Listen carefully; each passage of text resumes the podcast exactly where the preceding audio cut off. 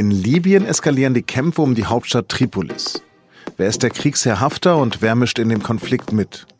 Darüber spreche ich mit dem ehemaligen Nahostkorrespondenten Thomas Avenarius. Sie hören auf den Punkt und mein Name ist Lars Langenau.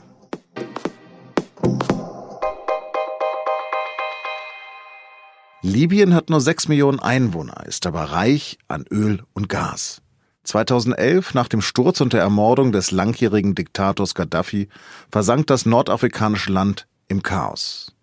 Ein Bürgerkrieg folgte. Seither gilt Libyen als Failed State, als gescheiterter Staat, aufgerieben von den Kämpfen zwischen Säkularen und Islamisten, zwischen Milizen und diversen Warlords. Im Westen, in der Hauptstadt Tripolis, herrscht eine international anerkannte Regierung mit wenig Rückhalt im Land. Den riesigen Osten aber mit seiner Grenze zu Ägypten beherrscht General Khalifa Haftar. Er wird von vielen Ländern unterstützt, auch weil er mit unnachgiebiger Härte gegen islamistische Terrorgruppen vorgeht.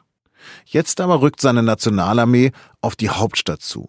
Es gibt inzwischen Dutzende Tote. Am Dienstag haben die Kämpfe den Flughafen von Tripolis erreicht und überall in der Stadt sind mittlerweile Kampfgeräusche zu hören. Über den selbsternannten Feldmarschall Haftar und wer in diesem Konflikt welche Interessen vertritt, spreche ich jetzt mit meinem Kollegen Thomas Avenarius. Er hat lange im Nachbarland Ägypten gelebt und mehrfach Libyen besucht. Thomas, wer ist Khalifa Haftar? Khalifa Haftar ist ein General, der derzeit die entscheidende Rolle in Libyen spielt und der Karriere unter Gaddafi gemacht hat, der sogar zu den Männern gehört, die zusammen mit Gaddafi den damaligen König von Libyen, Idris, 1969 gestürzt haben, der Karriere gemacht hat unter Gaddafi, dann für ihn einen Krieg im Nachbarland Tschad geführt hat, den er relativ schmählich verloren hat, in Gefangenschaft geraten ist und dann bei Gaddafi in Ungnade gefallen ist. Dann war er ziemlich lange im Gefängnis oder ist dann rausgekommen und ist in die USA auf jeden Fall ausgewandert? Ja, das ist eine ähm, relativ vertragte Geschichte. Ähm, Gaddafi hätte ihn im Tschad versauern lassen, aber auf Intervention Frankreichs ist er freigekommen und dann in die USA gebracht worden. Dort hat er bezeichnenderweise in der Nähe von Langley, wo die äh, CIA Zentrale ist, Quartier genommen, ist da viele Jahre geblieben und alle gehen davon aus, dass er im Grunde genommen eine Marionette der CIA war. Wie kann das dann sein, dass er jetzt ein Bündnis mit den Russen eingeht? Weil sich die Lage im Nahen Osten natürlich komplett geändert hat. Und mit dem Rückzug der Amerikaner aus dem Nahen Osten, dem klassischen, und aus Nordafrika, hat äh, Wladimir Putin seine Chance genutzt und bringt Russland zurück in den Nahen Osten und nach Nordafrika. In Syrien hat man es ja bereits gesehen und es steht zu befürchten, dass Putin auch Pläne für Libyen hat, für Häfen, für eine Präsenz in dieser wichtigen, rohstoffreichen Region. Und mit Haftar hat er einen Mann gefunden, der Unterstützung braucht in seinem Kampf gegen die international anerkannte Regierung in äh, Tripolis. Und das sind einerseits die Ägypter, das sind andererseits die Vereinigten Arabischen Emirate und das ist natürlich im Hintergrund Russland und nicht umsonst hat Haftar vor einiger Zeit spektakulär sogar eine, eine Pressekonferenz auf einem russischen Kriegsschiff vor der libyschen Küste abgehalten, wo er sich mit dem russischen Verteidigungsminister unterhalten hat. Ist das also ein Stellvertreterkrieg? Naja, der Krieg in Libyen ist in erster Linie eine Auseinandersetzung zwischen zwei Landesteilen, die so viel nicht miteinander gemein haben, nämlich der Westen und der Osten des Landes, die sich wirklich strukturell sehr stark unterscheiden. Es ist andererseits eine Auseinandersetzung zwischen Stämmen, die immer da waren, und zwischen Milizen, die im Kampf gegen Gaddafi stark geworden sind und die heute alle ihr eigenes Spiel spielen. Und von außen her sind natürlich Mächte zumindest interessiert, in diesem Land Fuß zu fassen. Eine ist Russland. Die Amerikaner tun sich schwer, die Europäer tun sich schwer wenn man mal von wirtschaftlichen Interessen absieht, die Franzosen sind immer noch sehr involviert, die Italiener, es geht natürlich um Öl und Gas. Das wäre jetzt meine Nachfrage gewesen, welche Bedeutung haben Öl und Gas? Ja, Libyen ist potenziell ein ganz, ganz reiches Land, das dem Emirat Katar Konkurrenz machen könnte. Unter Gaddafi war es schon eine Rentiersgesellschaft. Das könnte mit diesen enormen Rohstoffvorräten fortgeführt werden. Aber bei den jetzigen Besitzverhältnissen und politischen Verhältnissen ist es kaum vorstellbar. Aber natürlich, die hätten die Kundschaft vor der Tür mit Europa, mit Italien, mit Frankreich für Gas und Öl. Das ist eigentlich die ideale Voraussetzung für ein prosperierendes Land. Kann er denn als starker Mann Libyen ein, Haftar? Da wäre ich sehr skeptisch. Zum einen ist er sehr alt, zum zweiten äh, hat er natürlich den Ogu, ein Mann Gaddafis gewesen zu sein und ist seine Oppositionsrolle, Stichwort CIA, Stichwort Langley, eine fragwürdige.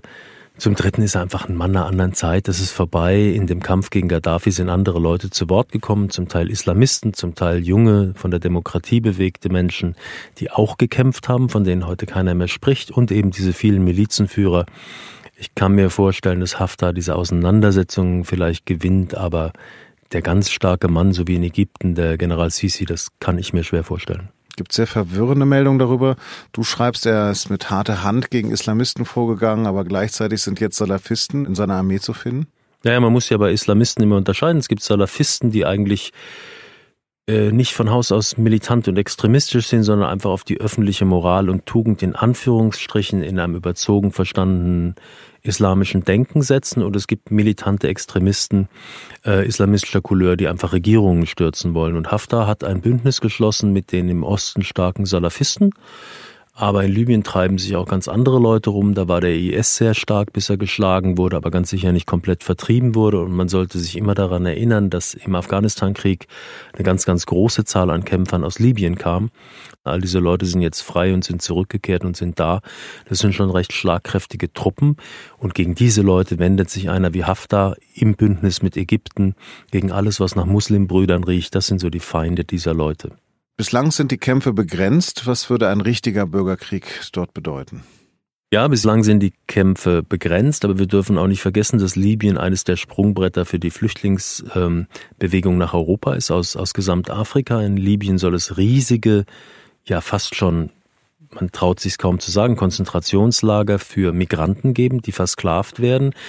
Ähm, bei bürgerkriegsähnlichen Unruhen würden diese Leute wahrscheinlich alle, wenn sie freikommen, versuchen zu fliehen. Und die libysche Bevölkerung ist mit, soweit ich weiß, ungefähr sechs Millionen auch nicht sehr groß. Aber es würde eine Fluchtbewegung entstehen. Die Migranten und die Einheimischen, die natürlich in die Nachbarländer Tunesien, Algerien, Ägypten gehen würden, aber die vor allen Dingen dann Sicherheit suchen. Und das wäre in Europa. Das heißt, das Flüchtlingsproblem würde dadurch zumindest wieder befeuert werden. Vielen Dank für diese Einschätzung. Und jetzt noch drei Nachrichten, die an diesem Dienstag wichtig sind. Wie Thomas Avenarius gerade schon angedeutet hat, sind von dem Konflikt in Libyen auch tausende Flüchtlinge betroffen, die dort unter schlimmsten Bedingungen in Lagern festsitzen. Und selbst für die, die es aufs Mittelmeer geschafft haben, spitzt sich die Lage zu. So hat das deutsche Rettungsschiff Alan Kurdi vor der libyschen Küste 64 Flüchtlinge an Bord, die es vor einer Woche gerettet hat. Es ist das letzte verbliebene Rettungsschiff im Mittelmeer, aber es erhält keinen Zugang zu einem sicheren Hafen. Laut der Hilfsorganisation CI wird auf dem Schiff inzwischen selbst das Trinkwasser knapp. Vor dem Oberlandesgericht München hat der Prozess gegen eine junge Deutsche begonnen, die sich im Irak der Terrormiliz Islamischer Staat angeschlossen haben soll. Die Bundesanwaltschaft wirft der 27 Jahre alten Jennifer W. Mord, Kriegsverbrechen und Mitgliedschaft in einer terroristischen Vereinigung vor. Sie soll im Sommer 2015 gemeinsam mit ihrem Mann ein kleines Mädchen aus einer Gruppe jesidischer Kriegsgefangener als Sklavin gekauft haben. Später soll sie es vor den Augen der Mutter verdurstet haben lassen. Polizisten sollen im Internet die Konten Verdächtiger übernehmen dürfen. Laut einem Entwurf für das neue IT-Sicherheitsgesetz von Innenminister Horst Seehofer soll das für eine Reihe schwerer Straftaten wie Hochverrat, Kinderpornografie und schwerer Raub gelten aber auch für jedes Delikt, das mittels Telekommunikation begangen wird. Wer sein Passwort nicht verrät, dem würden dann harte Sanktionen bis zu Beugehaft drohen.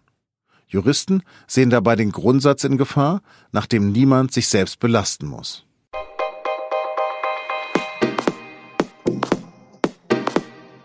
Übrigens, schlechte Stimmung fördert kritisches Denken. Das jedenfalls haben Psychologen der australischen Universität New South Wales herausgefunden.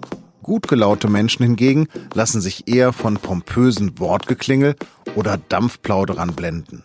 Warum das so ist, das lesen Sie am Mittwoch in der SZ. Das war auf den Punkt und Redaktionsschluss für diesen Podcast ist 16 Uhr. Vielen Dank fürs Zuhören und bleiben Sie uns gewogen.